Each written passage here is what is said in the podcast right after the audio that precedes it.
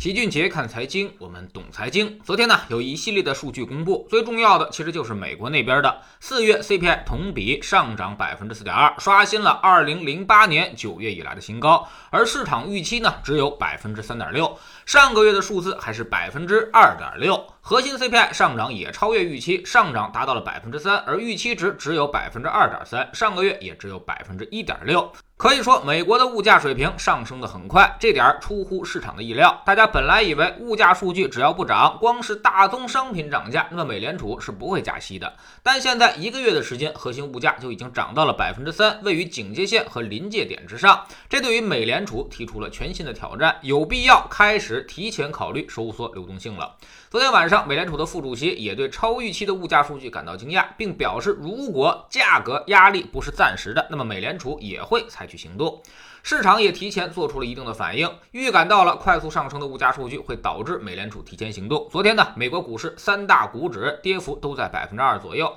美元开始反弹，而全球大宗商品开始下跌，美债也开始突然拉升。咱们这边呢，前两天也公布了物价数据，工业品原材料价格毫无悬念的大幅上涨，目前呢已经涨到了百分之六点八，但是 CPI 生活物价指数目前只有百分之零点九，依然低于市场的预期，主要就是因为。食品价格的拖累，猪肉比去年同期已经跌去了百分之二十到三十，所以物价根本涨不起来。剔除掉食品影响之后的核心 CPI 数据高不高呢？哎，其实也不高，只有百分之一点三。所以我们的物价依旧是可控的。原材料价格上涨对于生活物价的传导其实并不顺利，现在压力都在企业一端。从全球物价水平来看，老齐依旧坚持我们在知识星球秦杰的粉丝群里面的那个判断：大的通胀不会来临。首先定义一下啥叫大通胀，百分之三以下叫做温和通胀，百分之三到八叫做中等通胀，超过百分之八才是大通胀，超过百分之十五就是恶性通胀了。那么未来几个月全球发生中等通胀是有可能的，但也是非常的短暂，因为美联储肯定会进入行动，他们允许的通胀范围通常就在百分之三以内，所以目测很快就会收缩流动性了。这点市场其实已经预期到了。其次，有效需求不足始终会压制着市场，企业端不堪重负，价格传导不畅之后，很快就会减产。工业需求主要都在咱们这边，而咱们这边的企业顶多也就再扛一个季度就快扛不住了。第三呢，就是目前这些原材料价格猛涨的情况之下，其实已经陷入到了情绪驱动当中。很多企业并不是有真正的需求在采购原材料，而是怕它涨价在囤货。大家都在囤积居奇，所以价格才会猛涨。但是这种东西它不是茅台酒，它囤货是有限度的，也是有成本的。未来去库存的时候，价格就会暴跌的很厉害。就像当年我们讲猪肉一样，蛛网模型之下多一点少一点，就会影响价格的大幅波动。第四，疫情之下其实只是暂时压制了东南亚便宜的劳动力，让全球化短暂受阻。一在那边从疫情中恢复，全球劳动力成本会迅速下降。这个事儿呢，应该不会等得太久。第五，从周期的运行理论来看，目前顶多是一波朱格拉周期的上行周期，也就是资本扩张周期，属于是中波上行，远达不到十年前那种长波上行的共振效果。当年煤老板可是巨富阶层的代名词，现在你有多久没提过煤老板这个词儿了呢？